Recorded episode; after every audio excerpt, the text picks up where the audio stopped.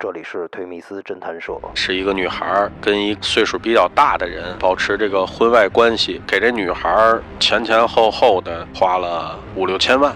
产生矛盾了之后呢，双方也几次的谈分手。这老头说：“你跟我分手可以，说但是你必须得跟我儿子好。”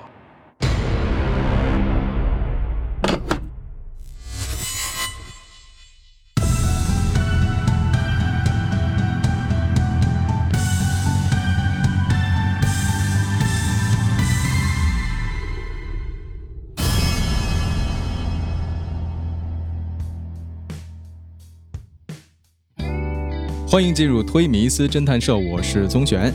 今天呢，我们又邀请到了一位新的嘉宾做客我们的节目啊，他是刘哥。刘哥啊，之前在刑侦总队工作，后来呢又做了律师，所以啊，在他的经历里面，既有警察的很多故事，也有律师办案的很多故事。今天呢，让他给我们好好聊一聊。呃，主持人好，嗯，推迷思侦探社的这个听众朋友们，大家好。我呢是零八年参加公安工作。嗯，其中有三年的时间是在北京市公安局刑侦总队重案支队工作，参与全市的重特大案件和这个命案的侦破工作。因为我现在已经转型做律师了，今天呢，呃，我想给大家带点不一样的，从这个律师的角度给大家讲一些感受。那第一件，您准备跟我们聊点什么呀？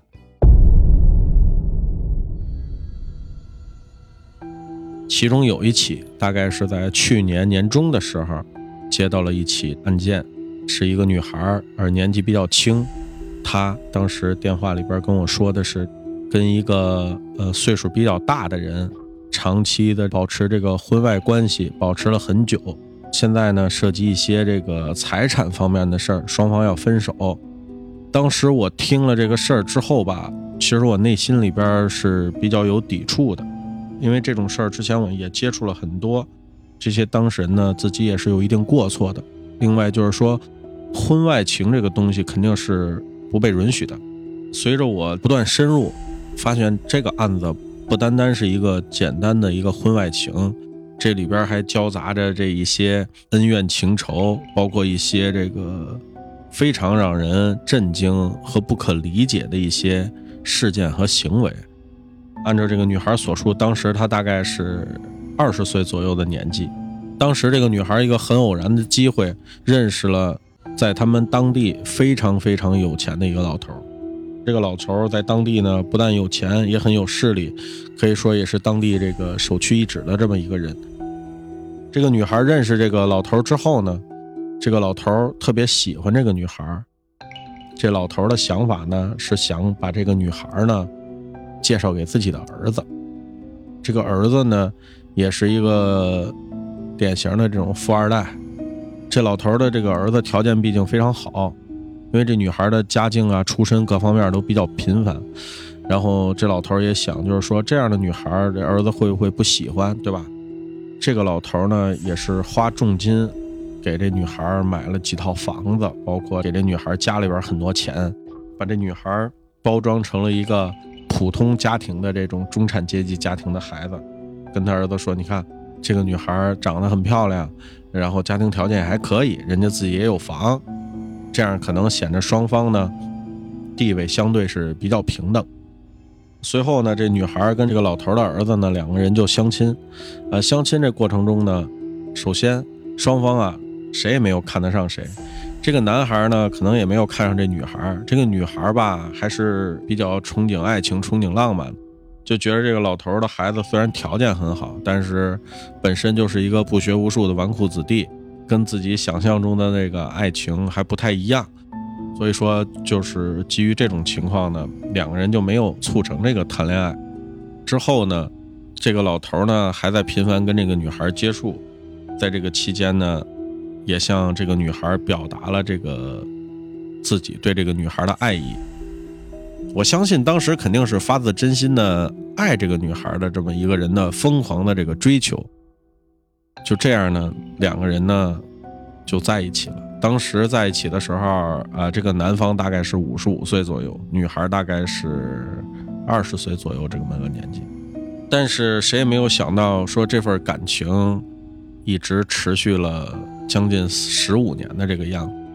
就是无论对这个老头儿也好，还是对这个女孩来讲，这十五年毕竟是一个跨度非常漫长的这么一个事儿。首先，呃，两个人在一起的时候啊，还是很好的。这个老头儿呢也很有钱，给这女生呢，在全国各地也都买了房子。这女孩呢也是跟这个老头儿呢是在真情付出，双方就是一种真的这个感情交割。这个老头儿给这女孩儿前前后后的总的算下来吧，大概花了五六千万。随着时间的推移，双方慢慢的就会产生这个矛盾。产生矛盾了之后呢，双方也几次的谈分手，包括这个老头呢，就是一个特别有权有势的人，也几次的挽留这个女孩，包括下跪呀，说这女孩是他生命中的唯一呀，就是说本来都以为自己老态龙钟的一个老人了，遇到这个女孩之后，感觉就焕然新生了，感觉第二次生命到来了。到前年的时候，双方正式进入这个谈分手的阶段。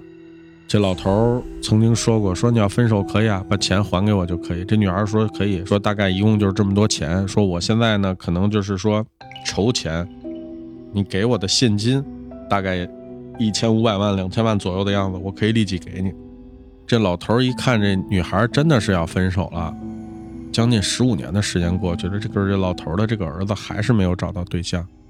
然后呢，这老头说：“你跟我分手可以说，但是你必须得跟我儿子好。”然后又开始撮合这两个人在一起。不管怎么说，你必须是我的家人，跟我孩子好了，那你也是我的家人。从今以后呢，就是你也不是别人的人。就是从这句话呢，因为我是以前从事过这个重案和命案侦查工作的，包括对一些犯罪心理学有点老了解，或者感觉这个老头对这个女孩呢是有强烈的呃占有欲的。所以说这种情况之下呢。这个女孩呢，跟这个老头的这个儿子，双方还是没有谈成。双方也曾经就是说啊，在家里来吃饭呀，各方面都很正常。老头面对着自己的妻子、儿子，跟着自己相恋了这个十多年的这个情人，又要把情人介绍给自己的儿子，还要装得若无其事。所以说，这里边就反映出这一个人的这个心理的这个扭曲程度。最后呢。双方还是没有谈成，并且双方已经正式确定要分手了。在这个阶段呢，这个女孩呢，就遇到了一个自己心仪的对象吧，男朋友的这种关系。这个老头知道这件事儿之后啊，就是彻底就发作了。可能他多年的这种比较变态的这个性格吧，使然就是彻底发作了。这个老头可能也是动用了一些当地的这个资源。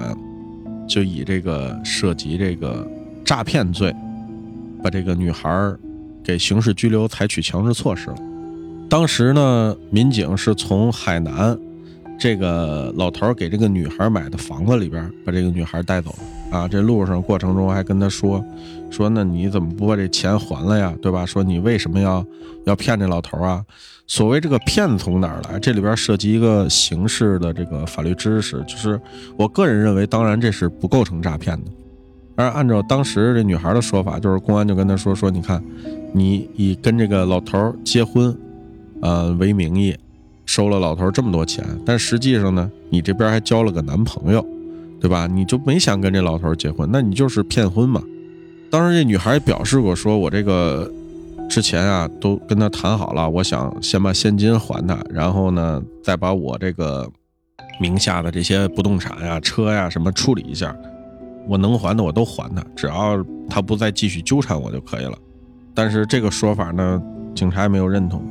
在这个刑拘了一段时间之后呢，这个案子检察院没有批捕，这小女孩呢就被采取这个取保候审强制措施了。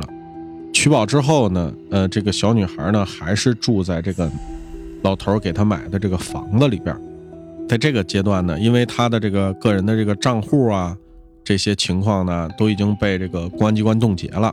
这个小女孩又没有什么工作，当然那个男朋友呢，在这个过程中也是对她不离不弃，包括给她找律师啊，这些事儿呢，后来这个男朋友也全都知道了，打这个诉讼官司。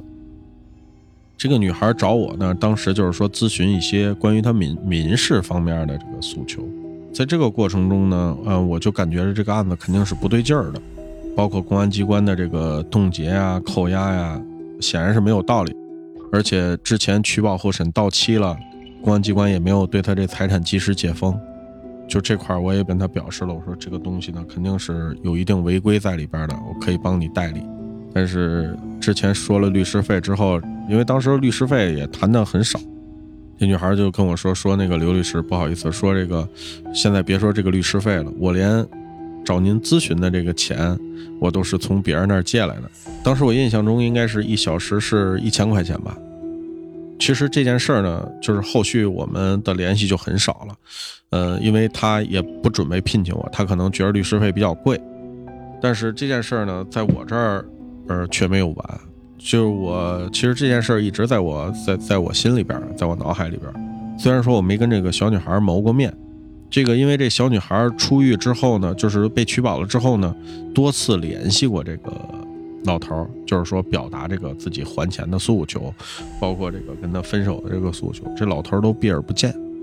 按照道理来说，这个老头儿是特别喜欢这个小女孩的，恨不得一天不见。嗯，那都是受不了的。那他为什么能这么长时间不见这个女孩？对呀，他们中间一定发生了什么转折的事。对，那我想这也就是这个老头儿的这个极度的这个虐恋和这个极度的这个掌控欲，包括老头儿通过这个公安机关报案的方式，呃，对这人采取强制措施，他真的是为了钱吗？肯定不是，只能说明这个老头儿的掌控欲。是非常非常强的。这女孩现在走投无路，自己一直也在变卖这个一些首饰啊，包括这包啊、表啊，就是自己能维持生活，维持下去。因为像她现在生活，主要是靠着这个男朋友来接济。二是说也想，呃，把这些东西呢都还给这个老头。但是她给我讲过，她说她这个爱好啊，各方面都比较小众，买起来很贵，但是变卖起来很不值钱。所以说，在这种情况下呢，他可能也没有说短时间之内能筹得足够的到另一个城市生活的钱。嗯，我现在也会定期给他发个信息。呃，如果他回复了呢，就证明他还是很安全的。所以说我今天把这个故事讲出来呢，也是对于我自己来讲吧，也算是一份解脱。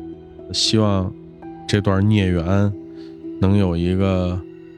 嗯，善始善终，也希望这个故事的主人公，嗯，都能够嗯很好的生活下去，从这个事儿里边解脱出来。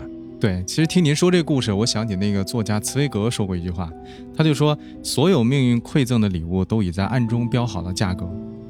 我觉得他心里可能也暗暗的会有一种贪欲，越拿越停不下来。越拿越觉得，哎，那相比于我自己去努力的去劳动挣钱，那还是这个老头给我的钱来钱快呀。所以他可能慢慢就习惯了，他以为这些都属于他了。那么到后来，真的东窗事发那一天，他可能要为此付出很多代价。是的，如果有一个美好的结局，呃，我也希望我的这个客户能告诉我一下，对吧？这样我也能从这个案子解脱出来。是的，我们祝福他们。那推迷斯侦探社今天的节目呢，就先到这里了。谢谢刘哥，嗯，大家再见，嗯，有机会再聚。好，我们期待着下次跟您再聊案子。